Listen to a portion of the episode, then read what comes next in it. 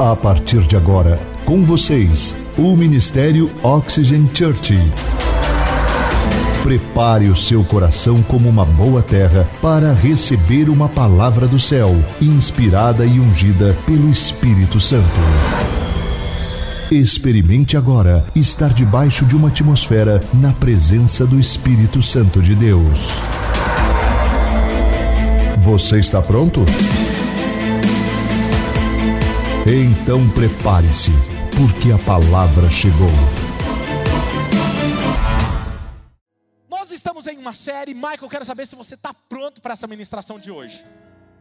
Porque você hoje vai ficar tão empolgado que, se possível, é que você, eu acho que você não tem essa habilidade, mas quem sabe você recebe do nada, você vai querer tocar com os pés o teclado. De tão empolgado que você vai ficar. Vamos lá. Nós estamos em uma série de mensagens chamada Propósito e vida. E realmente o que eu percebo nesse momento, que nós estamos vivendo como pessoas, como humanidade, e aí eu não estou falando só como igreja, eu estou falando como ser humano, né? Que essas pessoas que estão vivendo nesse momento, que não sabem o seu propósito, elas não sabem o motivo pelo qual elas existem, elas estão perdidas, elas estão com medo, apavoradas acerca do futuro. A insegurança nunca foi tão evidente nos olhos das pessoas, independente de raça, de nação ou de língua. Quando elas conversam umas com as outras ou postam uma coisa na internet, as suas palavras e os seus posts revelam um medo que toma conta do seu interior. Lembre-se, o que domina o seu interior é o que vai governar os seus próximos passos e com ele também os seus resultados. Quando o medo te governa, ele domina as suas palavras e as suas ações. Então não reclame dos seus resultados hoje, sem que você trate profundamente com aquilo que está dentro de você. Mudando o que está dentro, você muda o que está fora. Vou repetir: quando você muda o que está dentro de você, você muda o que você está colhendo como resultado.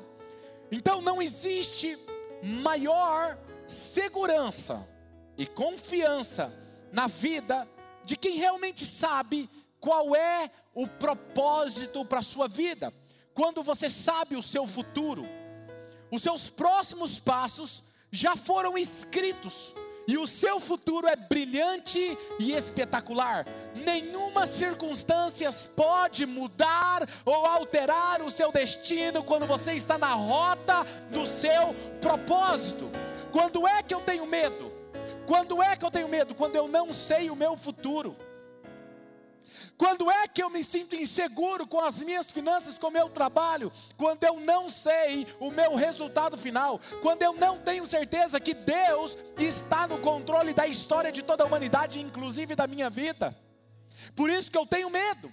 Agora, nessas últimas semanas que nós temos passado, eu tenho abordado a importância de sabermos por que nós estamos aqui na terra e descobrirmos o sentido da vida e de tudo o que nós passamos aqui, de tudo. E hoje especificamente eu quero falar sobre o cuidado e a proteção de Deus durante o processo das nossas vidas, quando nós alcançamos o propósito até realizarmos e cumprirmos com o nosso destino. E por isso o título da mensagem de hoje é As Três Fases do Propósito. Vou repetir: as três fases do propósito.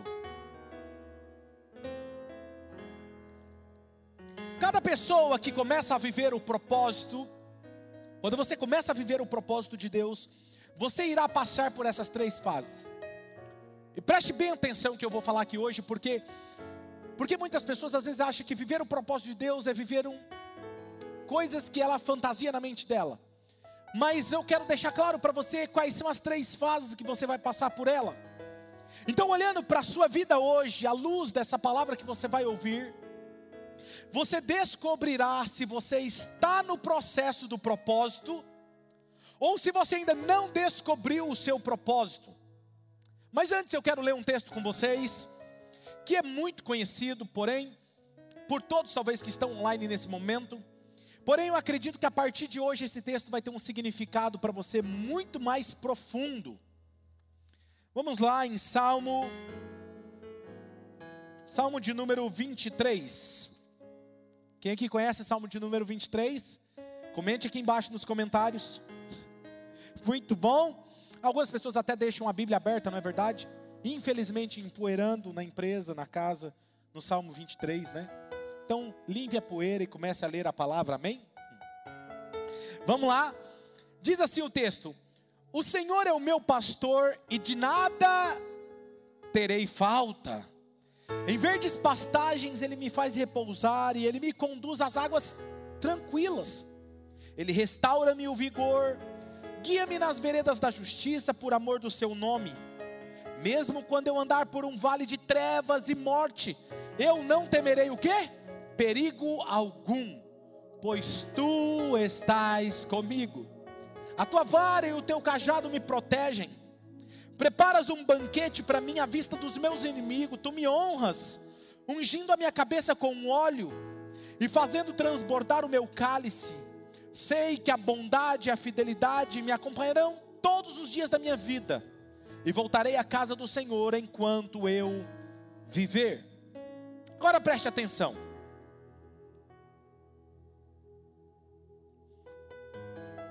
O que me chama a atenção nesse salmo, quando eu estava essa semana orando, pedindo para Deus uma palavra, ele me disse: Você vai falar sobre o meu cuidado durante o processo do propósito. Eu falei: Muito bem, Espírito Santo. E qual é o texto que o senhor quer que eu estude, me aprofunde? E ele falou assim: Salmo 23. E eu falei: Mas, Salmo 23? O que, que Salmo 23 tem a ver com o propósito? E talvez essa tenha sido a sua pergunta também. Mas o que me chama a atenção nesse texto é que ele foi escrito por uma pessoa que nasceu descobriu e viveu todo o seu propósito. E só depois de ele ter cumprido com a sua missão de vida, então ele morreu. E nós estamos falando aqui do rei Davi, salmista Davi. Olha o que diz esse texto, que o Espírito Santo me levou nesse texto, Atos 13 e 36. Tendo, pois, Davi servido ao propósito de Deus em sua geração, ele aconteceu o que? Ele adormeceu, foi sepultado com seus antepassados e o seu corpo se decompôs. Escute o que eu irei falar aqui agora. O seu corpo só pode se decompor depois que você cumprir o seu propósito. Então você não precisa ter medo de morrer. Deixa eu te falar algo forte. Eu quero que você crave isso no seu coração. Plante e crave no seu coração para sempre. Se você está vivendo a vontade de Deus hoje para a sua vida, cumprindo com o seu propósito, nada poderá parar ou interromper a sua vida nessa terra. Nada. Nesse texto, nós estamos falando de alguém que sabe viver intensamente os altos e baixos da vida. Ele sabia o que era fazer parte de uma vida rural, cuidando de ovelhas. Ele também sabia o que era ter uma vida digna de uma realeza, porque ele um dia se tornou rei. Ele sabia o que era ser perseguido, porque ele foi perseguido por várias pessoas. Foi perseguido pelos seus irmãos, foi perseguido pelo rei que veio antes dele. Mas também ele sabia o que era ganhar batalhas com o seu exército. Ele sabia o que era ser desacreditado, mas também sabia o que era ser honrado. Mas em tudo isso ele sabia que isso era possível porque ele não estava só no processo do cumprimento do seu propósito. Por isso que em Salmo 23 ele vai dizer: Pois tu estás comigo. Eu posso passar pelo vale da sombra da morte, eu não temerei mal algum, porque tu estás comigo. Sabe, ele sabia que aquele que o chamou estava com ele. Quando você aceita viver o propósito de Deus para sua vida, você não entra nessa jornada sozinho. Quando você aceita o propósito e o chamado à missão, Deus abraça você e fala assim: você não está sozinho. Olhando para a vida dele no Salmo 23, ele faz refletir essa convicção que ele tinha dentro do peito e muito me emocionou preparando essa palavra por diversas vezes nessa semana. Chorei escrevendo ela, porque falou muito ao meu coração. Porque nesse salmo ele faz externar as suas palavras a sua convicção. E eu quero mostrar a você as três fases que você irá experimentar no processo até cumprir com o seu propósito. E aquilo que eu chamei para os meninos essa semana são os três P's. Escreve aqui nos comentários: três P's: provisão, proteção e poder. A primeira fase que você vai experimentar no seu propósito é a fase da provisão. O Senhor diz, aqui no Salmo 23, 1 a 3, ele diz assim: O Senhor é o meu pastor, me ajuda aí. De nada terei falta. Em verdes pastagens ele me faz repousar. O que é repousar? Overflow descansar. Ele não é, ele não me faz ficar cansado, me desgastando. Não, não, não, não. Ele faz você repousar sobre verdes pastagens e me conduz a águas tranquilas e não agitada. Ele está falando aqui da sua alma, a sua alma nunca anda agitada. Eu não tenho que andar preocupado, eu não preciso andar ansioso a minha alma não anda agitada, porque Ele, quando eu estou cansado, Ele restaura-me o vigor. Por isso eu sou forte e saudável. E depois ele me guia nas veredas da justiça, por amor do nome dele, não é por amor do meu nome, não é por aquilo que eu faço, é por aquilo que ele fez e quem ele é. Como eu já disse em algumas mensagens anteriores, Acreditar que Deus irá te chamar para cumprir com uma missão, colocar uma missão dentro de você, um propósito dentro de você, e não providenciar tudo o que você vai precisar para cumprir com esse propósito, é o mesmo que acreditar que uma empresa, um empresário, vai contratar uma secretária e não providenciar os recursos básicos para que ela cumpra com o seu papel. É como a semente da sequoia que falamos a semana passada. Aquela semente já tem todos os recursos necessários dentro dela para ela se tornar quem ela vai se tornar. Não importa o tamanho que é o seu início, o tamanho da semente, nem o tempo que leva para crescer, mas ela vai crescer e o final dela é ser uma sequoia firme, forte e estrondosa. Dentro dessa fase da provisão, escute, estou super empolgado, quero pular logo aqui. Dentro dessa fase da provisão, a primeira coisa quando se fala de provisão, Está tudo que Deus já preparou para você na sua história. Escreve aí embaixo: Deus já providenciou tudo para a minha história. Eu quero que você escreva e interaja, porque isso vai gravar isso mais no seu coração. Porém, que quando nós falamos sobre provisão, o que vem de imediato à nossa mente é algo relacionado sempre à comida e ao sustento diário. Porém, provisão ela é muito mais rica do que isso. Provisão inclui todos os recursos e treinamentos para te preparar para viver uma história espetacular. Quando Deus fala, eu, Ele é o meu pastor e nada eu terei falta, eu não terei falta de alimento, eu não terei falta de recursos, eu não terei falta de capacidade, eu não terei falta de circunstâncias que vão me preparar para viver o que eu vou viver, eu não terei falta de nada.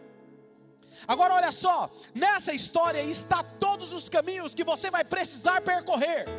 E nesses caminhos vão ter altos e baixos que irá fortalecer você. Desafios emocionais que você precisará enfrentar para aprender a lidar e amadurecer. Deus não vai te isentar de momentos de tensão e nem de desafios que vai te fazer crescer. Se vai te fazer crescer, Ele vai deixar você encarar, não tem o que você fazer. E se você reprovar naquele teste, você pode ter certeza que você vai voltar lá. Deus não nos isenta daquilo que vai crescer como um pai e o filho. Eu sei que aquilo vai fazer meu filho crescer. Ah, filho, você vai passar por aquilo porque você precisa aprender a lidar com isso. É assim ou não é? Sabe, nós precisamos ter essa ideia. Nessa história estão todos os caminhos. Nesse processo você já tem todos os talentos que você vai precisar desenvolver capacidades extraordinárias que vai precisar em determinados momentos, que vão chegar momentos e você vai deixar apenas fluir de dentro de você. Agora é importante, geralmente esses momentos são momentos de pressão e dor. E esses momentos de pressão e dor muitas vezes extraem o melhor de nós ou o pior de nós. Depende de como reagimos às circunstâncias. Você já tem ideias que Deus vai dar para você que irão surgir nos momentos mais inusitados da sua vida? Correndo, tomando um banho, lavando louça, trabalhando, dirigindo, de repente vai nascer uma ideia dentro da sua mente, e você vai falar assim: puxa vida, eu em sã consciência, eu não teria uma ideia dessa, essa ideia veio de fora. Deus mandando uma ideia criativa para você. Quando vem essas ideias, anote e execute. Você já tem essas ideias e também tudo isso, para tudo isso, Deus inclui todos os recursos financeiros para você cumprir com cada uma dessas fases. Se você não tem todos os recursos que você precisa hoje, escute isso. Muito provavelmente você não está vivendo e fazendo aquilo que Deus te criou para fazer. Por isso, Davi vai dizer algo. Talvez você está dizendo, ah, pastor, eu perdi meu emprego. Pastor, eu estou com dificuldade financeira. Então quer dizer que eu não estou cumprindo. Calma, já já eu vou te responder. Eu tenho duas respostas para isso. Quando a falta do dinheiro chega na sua vida, tem duas coisas que você precisa ouvir. Já já eu vou falar. O primeiro é: você não está cumprindo com o propósito de Deus para a sua vida. Por isso que Davi vai dizer algo célebre que todo mundo conhece esse texto, mas nunca ninguém entendeu porque ele disse isso. Olha o que ele disse, Salmo 37, versículo 25, 26, leia comigo. Eu já fui jovem e agora eu sou velho, mas nunca o vi o justo desamparado, nem os seus filhos mendigando pão. Ele é sempre generoso Diga, escreve aí embaixo. Eu sou generoso. Escreve, escreve, escreve. Eu sou generoso. Toma posse dessa promessa. Eu sou generoso. Ele empresta com bondade. Os seus filhos são abençoados. Por que, que, ele disse isso? Porque quem anda no propósito de Deus, ele é justo. Por que, que ele é justo, pastor? Porque Salmo 23 diz: Ele me faz caminhar nos caminhos da justiça por amor do seu nome. Uau! Talvez você está se perguntando, mas pastor, o que eu preciso fazer então para receber todos esses recursos? Tudo que você precisa encontrar é o motivo pelo qual você nasceu. Por que você está aqui? E executar esse propósito passo a passo. É como uma mega construção. Você nunca começa uma mega construção com todos os recursos em conta. Não. Conforme você vai executando passo a passo o projeto em ação, os recursos vão se alinhando e chegando em suas mãos.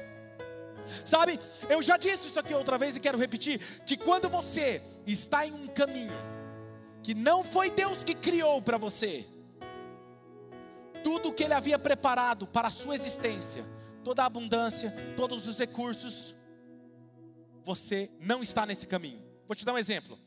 Deus cria um caminho para mim, o caminho da vida do Claudinei, o propósito dele é ir na, nessa direção. Então, como eu sei que ele vai passar por aqui, eu vou deixar aqui algo para ele, vou deixar mais alguma coisa aqui para ele.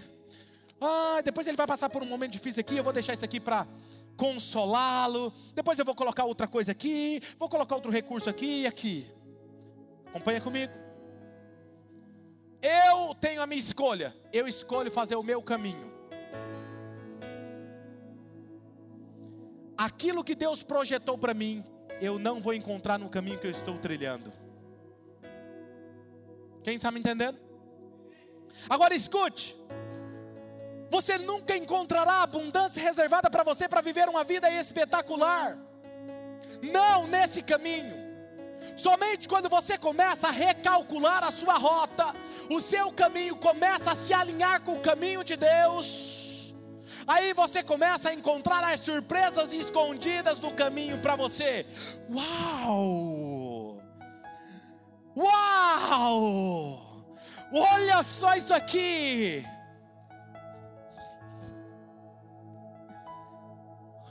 Escuta, quem aqui já brincou de caça ao tesouro? Já? Quando o pai faz um caça-tesouro para o filho, coloca, esconde chocolate pela casa, quando você não acha o chocolate, quando você não acha a surpresa, significa que você está frio. Mas quando você vai se aproximando de onde está, está quente, está frio, está quente, está frio, está quente. Era bom que você fosse frio, porque eu ia te convencer a voltar a ser quente. Mas se você é morno, eu não sei o que eu faço com você. Vomitar-te-ei da minha boca. Você está frio? Você está quente? Você está frio?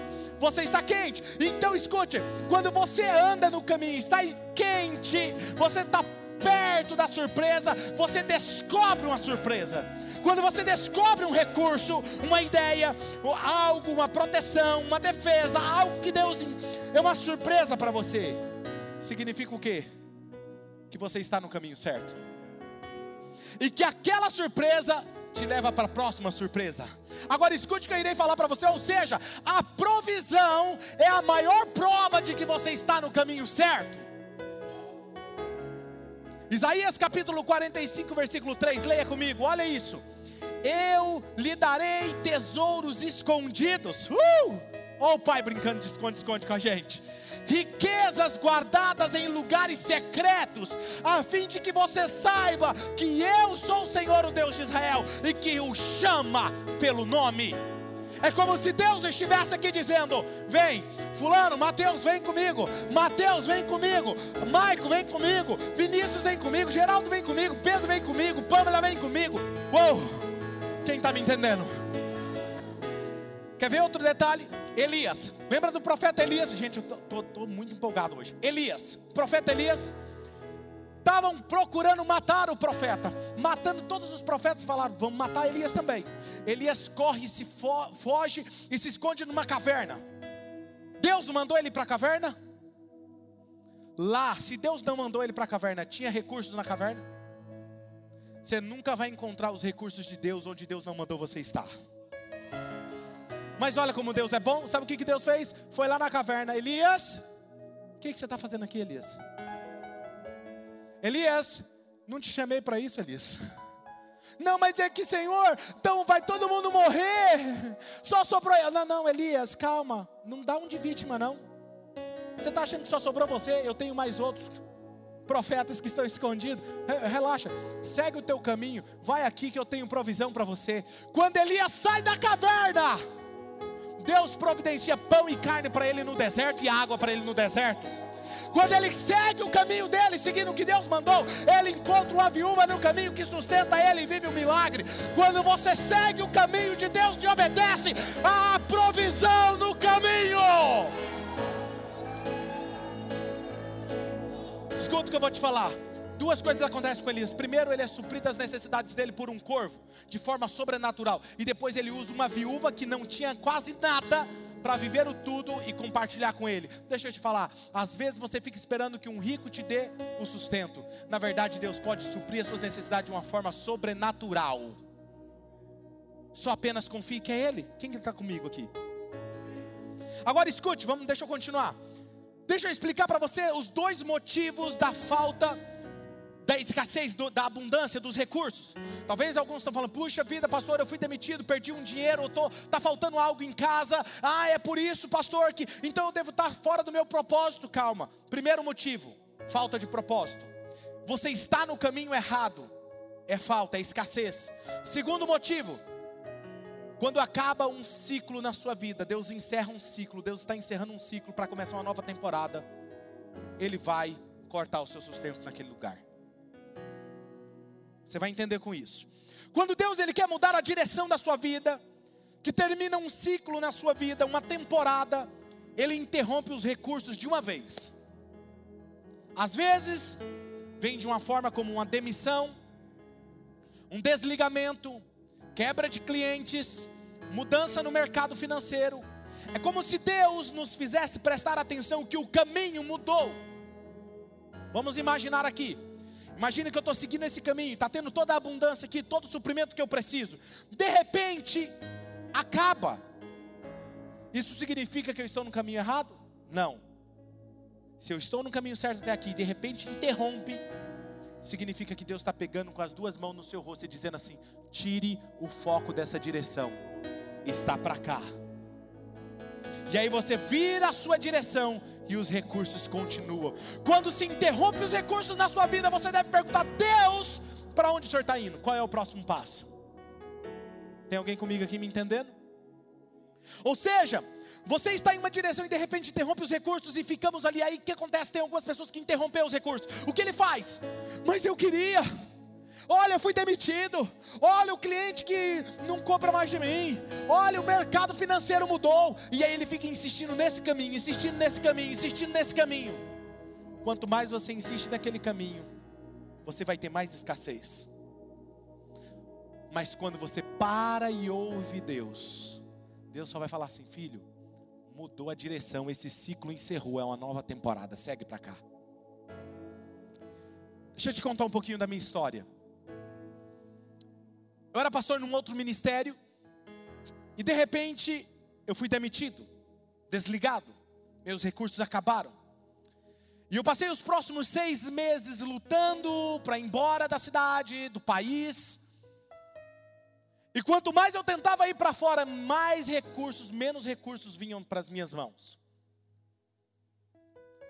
Sabe, quando nós decidimos começar a igreja em Marília, que Deus nos deu a direção, filho, é aqui, vai começar aqui.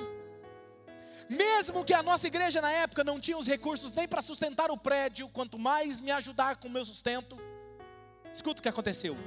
Os recursos e os tesouros de Deus começaram a se movimentar e chegar em minhas mãos sem que ninguém soubesse. Pessoas ligaram para mim, pessoas chegaram até mim, batiam palma na minha casa, apertavam a campainha, perdão, e me chamavam e falavam: Olha, eu estava, membro de outra igreja, simplesmente Deus mandou trazer esse recurso para você e me entregava. Compras, dinheiro e assim por diante. O que eu estou falando para você é que Deus pode sustentar você quando você cumpre aquilo que Deus te chamou para fazer. Detalhe importante, lembre-se que quando você, quando se trata de finanças, provisão vinda do céu, se trata de ser confiável com os recursos que Deus mesmo enviará de todas as formas às suas mãos. Os recursos só virão se você se manter fiel passo a passo a Deus, ao propósito que Ele te deu e por que Ele está te dando aquele recurso.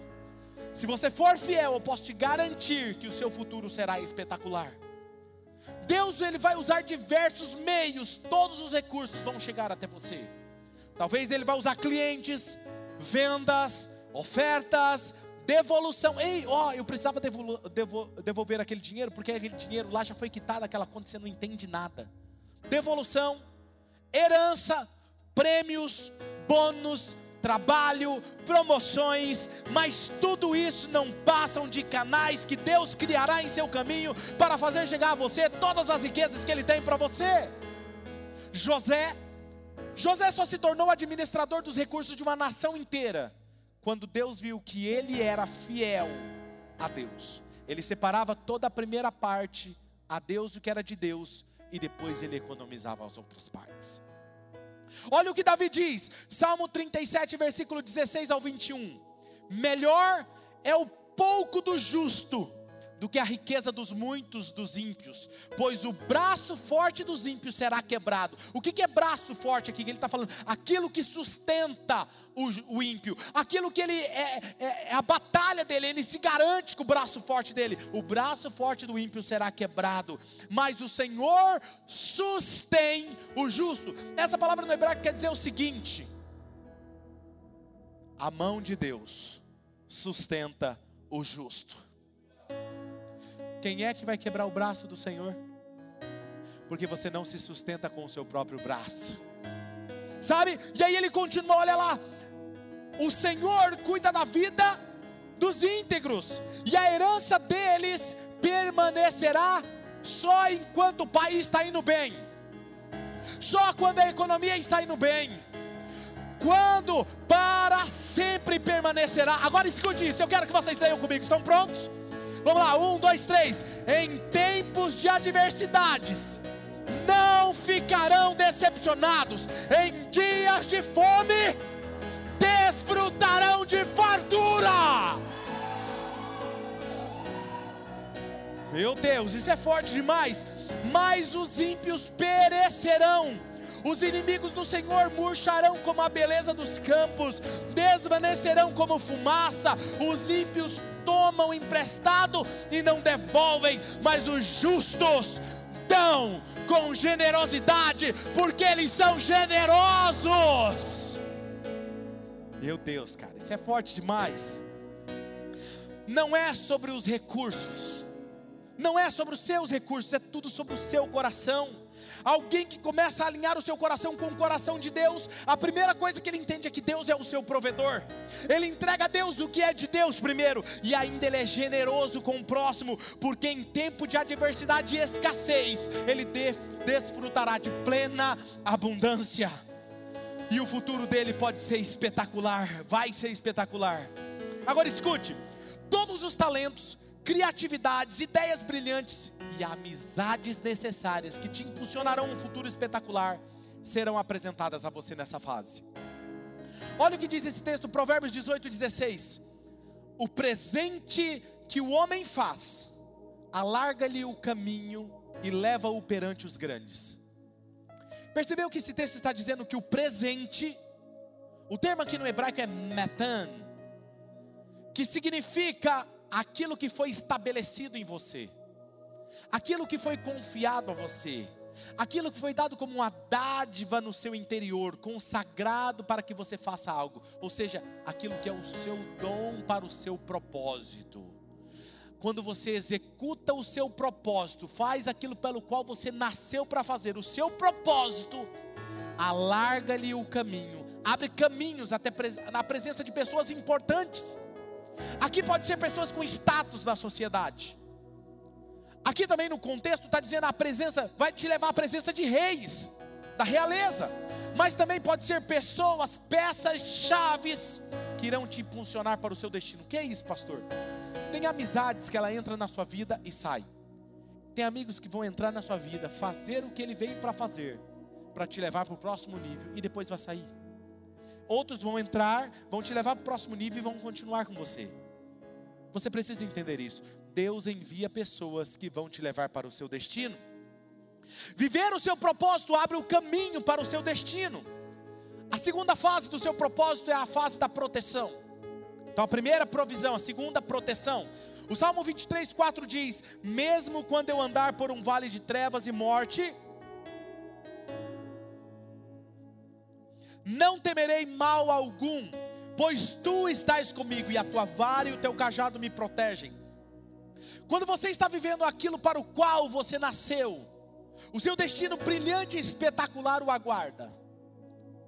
Mas na história, no processo, você terá noites escuras, você vai ter perseguições, vocês terão batalhas a serem travadas, e está tudo bem.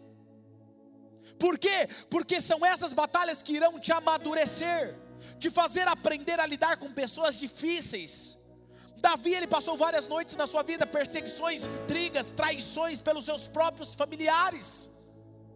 Mas isso não o parou. Salmo 37, versículo 12 ao 15 diz: Os ímpios tramam contra os justos e rosnam contra eles. Você já se sentiu como se alguém olhasse para você rosnando? O Senhor, porém, que está com você, ri dos ímpios, pois sabe que o dia deles está chegando. Os ímpios desembainham a espada e preparam o arco para abater o necessitado, o pobre, para matar os que andam na retidão. Mas as suas próprias espadas irão atravessar-lhes o coração e os seus arcos serão quebrados. O que está dizendo? Que aquilo que eles tramam para fazer contra você, para te destruir, vai destruir eles. Ser perseguido fará você aprender a ter um coração valente e resiliente. Você nunca vai encontrar um herói sem que ele carregue as marcas no seu, na sua alma de perseguições, de noites escuras, marcas de guerra em seu corpo. Essas cicatrizes da alma serão como medalhas na sua história.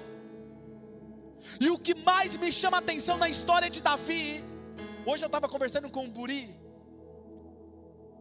e ele estava me falando, ele me mandou uma mensagem dizendo assim: Pastor, sabe o que mais me impressiona em você? Que você sempre está sorrindo, e isso muda a vida de alguém. Deixa eu te falar algo. O fato de eu rir sempre não significa que eu não tenha noites escuras, significa que eu decidi passar pelo escuro sorrindo. Tudo depende de como eu reajo diante das circunstâncias, porque a escuridão não define quem eu sou e como eu vou agir, eu escolho como eu vou agir.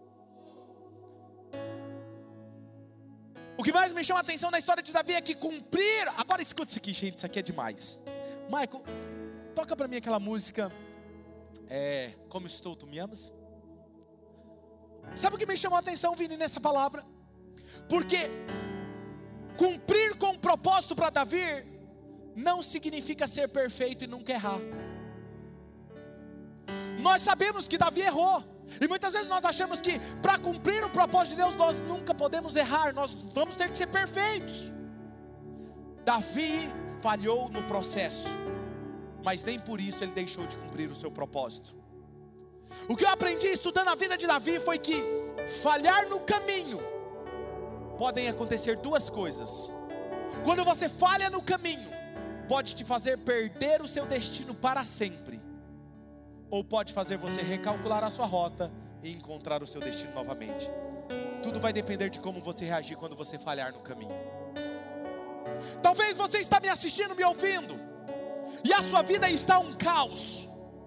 Você estava em busca de uma resposta e caiu nesse link. Deixa eu te falar algo. O fato de você ter falhado, alguém falhado com você, não determina o final da sua história. Você sempre vai ver um coração ensinável em Davi, disposto a mudar a sua conduta e comportamento. Quem não está disposto a corrigir o seu comportamento destrutivo, não está pronto para viver o seu destino. Pessoas que não estão dispostas a mudar, estão sempre dispostas a culpar os outros e as circunstâncias. Vou repetir Pessoas que não estão dispostas a mudar, elas estão dispostas a culpar os outros e as circunstâncias. Sempre é o outro, sempre é as circunstâncias que é culpada.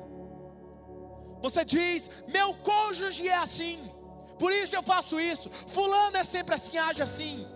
Porém, pessoas assim não vivem, apenas perambulam pela história e pela existência. Ficam perdidas em suas emoções que as aprisionam longe e distante do seu destino. Escute o que eu irei falar aqui agora. Tropeçar no caminho faz parte da jornada, do processo, mas desistir no processo não faz parte do seu destino. Salmo 37, versículo 23 e 24 diz: O Senhor firma os passos de um homem, quando a conduta deste o agrada, ainda que ele tropece, não cairá, pois o Senhor o toma pela mão. Por que, que ele vai tomar pela mão? Porque ele vai estar do seu lado. Aí você vai falar: não, mas é quando a conduta dele o agrada. Deixa eu te falar uma coisa: sabe qual é a conduta que agrada a Deus? Não é o fato de você não cair que agrada a Deus, não é o fato de você ser perfeito porque você não é, porque a Bíblia diz: o justo cairá. A conduta que agrada a Deus é um coração ensinável, disposto a aprender com seus próprios erros e não continuar errando. Provérbios 24, 16. Olha o que diz aí. Não é eu que estou dizendo, é a Bíblia. Pois ainda que o justo caia sete vezes, ele tornará a erguer-se, mas os ímpios serão arrasados pela calamidade, porque eles permanecem caídos. Davi, quando ele foi corrigido pelo profeta, quando ele errou, quando ele adulterou, quando ele matou, o profeta corrigiu ele. Sabe o que ele fez? Ele se arrependeu e corrigiu a sua conduta. Salmo 23, versículo 4 diz: Mesmo quando eu andar por um vale de trevas e morte, eu não temerei perigo algum, pois tu estás comigo. A tua vara e o teu cajado me protegem. Agora escute: como é que a vara e o cajado do Senhor me consolam e me protegem? Eu perguntei isso para Deus.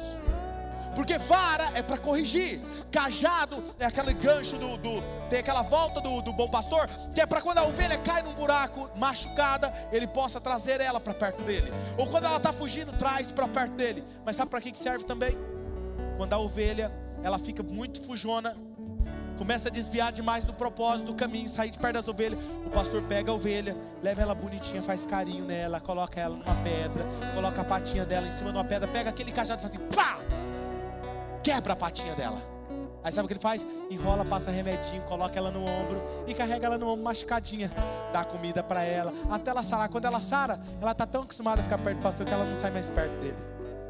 Tá me entendendo? Eu falei, Deus, como é que a tua vara e o teu cajado me protege e me consola? E ele me disse: Porque todas as vezes que eu te corrigir, é porque eu estou te protegendo de um abismo pior. Você vai ser consolado quando eu te corrigir, porque você entenderá que Deus está me livrando de um buraco pior que talvez eu não conseguiria me erguer de lá. Terceira fase para finalizar: poder. Provérbios 23, versículos 5 e 6. Perdão, per, Provérbios não, Salmo continua dizendo, Salmo 23, versículos 5 e 6 diz: Preparas um banquete para mim na vista dos meus inimigos, tu me honras, ungindo a minha cabeça com óleo e fazendo transbordar o meu cálice, e eu sei que a bondade e a fidelidade me acompanharão todos os dias da minha vida, e eu voltarei à casa do Senhor enquanto eu viver.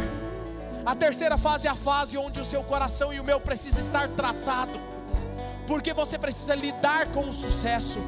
A fase do poder é a fase onde você começa a experimentar a ser reconhecido, a ser honrado naquilo que você faz. É quando a atenção das pessoas e os olhos das pessoas estão sobre você. Agora escute o que eu irei falar. Não pode jamais permitir isso. Que o orgulho, a soberba penetre o seu coração pois permitir isso seria o mesmo que permitir algo destrutivo se instalar no seu coração, no seu interior, e isso seria a sua ruína. Provérbios 16, versículo 18 ao 20 diz: O orgulho vem antes da destruição, o espírito altivo antes da queda. Melhor é ter espírito humilde entre os oprimidos do que partilhar despojos com os orgulhosos. Quem examina cada questão com cuidado, prospera, e feliz é aquele que confia no Senhor. Ao menor sinal de orgulho no seu coração, se livre dessa semente, pois não é que existe a possibilidade de você se destruir, você vai se destruir se você permitir ela se estabelecer no seu coração. O orgulhoso, ele não gosta de ser corrigido, mas o sábio ama a correção. Deixa eu contar uma experiência para você rápida. Uma vez um líder meu me corrigiu, e ele me chamou, pensa num dia que ele estava bravo. Dava para ver na expressão dele. Senta aqui, Claudinei. E eu sentei e ele começou pá, pá, pá, pá, pá, pá, mandar real para mim. E eu comecei a rir. Eu conhecia esse texto que eu vou falar para vocês. Eu comecei a rir. Aí ele parou, ele ficou intrigado e falou assim: Por que, que você está rindo? Você está achando graça do que se eu estou te corrigindo? Eu falei assim, porque Provérbios 12, 1 diz assim: Aquele que ama a correção, ama a sabedoria e se torna sábio, mas o orgulhoso não. Eu amo a sabedoria. Pode me corrigir, porque eu vou me tornar melhor. Ele olhou e falou assim: Não tem nem como te corrigir. Levantou e saiu. Uou! É assim que você tem que ser quando vem uma correção do Senhor para sua vida. Onde um líder fala: Senhor, eu amo a sabedoria. Me corrige, porque eu vou para o próximo estágio. Perceba que se você segue o passo a passo do seu destino, não é que existe a possibilidade de você chegar ao sucesso, você vai chegar. O que estamos falando aqui é como reagiremos quando nós chegarmos lá lidar com poder e influência. Existem pessoas que quando antes de ter o sucesso, antes de ter prosperidade e honra, trata todo mundo com humildade. Depois que começa a ter um pouquinho mais, começa a se esnobar. Se esquece que o seu caráter que sustenta o seu propósito pode lhe destruir. Por outro lado, essa é a fase das grandes conquistas de estabelecer o seu legado na história e de viver algo espetacular. Davi diz: Prepara um banquete para mim na presença dos meus inimigos. Isso está falando que todos aqueles que promoveram intriga sobre a sua vida, promoveram batalhas contra você e seu destino, irão ter que assistir você se sentar na mesa e se servir do melhor que Deus separou para a sua vida. Porque quem prepara a mesa não é você. Está cheio de gente querendo preparar a mesa na frente dos seus inimigos, mas a Bíblia diz que não é você que prepara a mesa, Deus que prepara a mesa do que você será servido. Eu estou falando aqui não daqueles que ignorantemente podem dizer que eu estou promovendo alguém para ser servido. Não, eu estou falando de honra, reconhecimento por aquilo que você está conquistando. Eu estou falando de méritos dignos de quem batalhou, trabalhou muito, travou noites de lágrimas, angústia, pressão, mas chegou no seu destino. Então é digno de viver uma vida espetacular, espetacular, porque o choro pode durar uma noite, mas a alegria vem ao amanhecer. Davi diz também para encerrar: Ele está, me unge com óleo. O óleo na Bíblia significa o Espírito Santo. Essa parte do texto significa estar protegido contra os ataques do inimigo do seu coração. O pastor pegava a ovelha e passava óleo na cabeça e no corpo dela, para que o cheiro do azeite espantasse as moscas, porque a mosca estressa a ovelha. Quando você está ungido com a presença do Espírito Santo, os ataques do inimigo contra você, você está guardado por ele. Aí Davi diz: Para que o meu cálice transporte. O vinho na Bíblia significa motivo de grande festa. Está pronto para festejar? Motivo de grande festa, celebração e conquista. O que Deus está dizendo é que o seu cálice irá transbordar de motivos de celebração. Então se prepara, aprenda a dançar, porque o dia de cantar e dançar está chegando, está chegando. Uou, uou, uou, uou. E para mim, Davi encerra de forma magnífica o salmo. Sei que a bondade e a fidelidade do Senhor me acompanharão todos os dias da minha vida, e eu voltarei à casa do Senhor enquanto eu viver. Em outras palavras, Ele está dizendo: Eu nunca deixarei de estar na sua casa, honrando e reconhecendo o que tens feito em minha vida, pois não tem a ver comigo, mas com o fato de estar comigo todos os dias da minha vida.